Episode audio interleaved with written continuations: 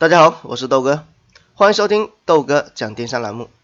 这里是喜马拉雅 FM，我和大家分享电商思维的平台。共享单车在今年正式进入到我们百姓的视野，就迅速扩张，而且从之前只有小橙车，到现在大街上遍布了 OFO、永安行、小蓝、Hello Bike、Fun Bike、U Bike 六家共享单车。总计六百万共享单车，覆盖全国五十个城市。那么各种颜色的单车层出不穷，而且每一家的押金都不一样。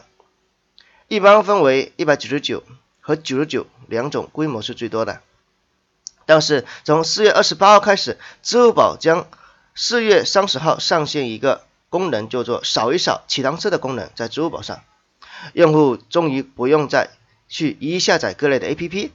注册并绑定你的银行卡，那么从十月二十九号开始，只要你打开支付宝扫一扫，你就可以解锁骑走。这就是我们今天要分享的话题：共享单车凭信用可以免押金，它到底是搅局者还是创新？我相信大家对你周围的共享单车都是有非常大的一个感触啊，因为现在已经非常方便，每个人都能够去骑一辆共共享单车。那么究竟这个共享单车？能不能继续为我们去创造这样的福利呢？按照业内人士的统计，虽然共享单车行业处于井喷的状态，目前全国真正投入到我们街头大概有一千万辆，这意意味着全国超过一半的共享单车用支付宝扫一扫就可以骑走了。而且此前骑行者需要分别下载各类的共享单车品牌的 APP，每个 APP 还要重新注册并提交押金。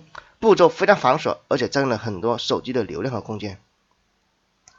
同时上线的还有骑行保证功能，用户只要通过我们支付宝扫码共享单车，蚂蚁金服给大家啊那个用户全程配备这个保险。目前已接通的保险服务有的单车有这个 OFO、我们的永航行、小蓝、凡奇、优拜五家。也就是说，一旦我们支付宝用户在骑车过程中出现任何的意外，轻至跌摔跤、擦伤，重到伤残甚至事故，因此产生的医药费都可以找到保险报销，伤残或事故也能获得一笔赔偿，可以获得保险理赔。这是目前我们共享单车行业最大一个范围的一个保险覆盖。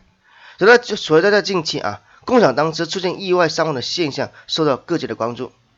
那么根据公开的一个信息展示，最近四个月以内。因共享单车发生的意外事故多达二十起，其中我主要是年轻人比较多。随着在支付宝这个啊车旅服务事业部的总经理绝前的眼里面，那么实现扫码骑行只是第一步，未来有更多的计划啊。那么通过技技术能够输出，帮助合作伙伴更好的去服务普通的我们消费者，是支付宝坚持的这初心。所以我们希望更多的这种单车加入到扫码骑行。帮助单车商户降低这种门槛，解决这种懂得问题。所以我豆哥觉得啊，不管是搅局还是创新，那么只要用用的爽就可以了。大家说是不是？那么只要你用的爽了，你的自然就会持续去使用，你的用户体验就很好，使用率就很高。高频才是消费我们共享单车的使命。我记得豆哥之前第一次尝试优拜的这种。啊，不是优拜啊，是我我们摩拜的这种单车的时候，它出了第一款产品，非常的重啊，骑起来非常的困难。所以说我第一次体验到，哇，这个单车怎么这么难骑？怎么这么难骑？所以说我刚开始的时候对单车就是非常的这种这种感觉，体验非常不好。然后后来才过一个月，那么摩拜的话出了一款轻轻便轻便的五公斤的这种轻便款，哎，我骑起哎我我骑着非常舒服。包括其他的单车一样，非常的轻。所以说，我觉得你做的更越好，你觉得你的整个产品质量是好的，但是在用户体验不一定。人家好不容易去骑辆单车，结果骑了半天满头大汗的，那么就这是他想要的吗？我觉得不是。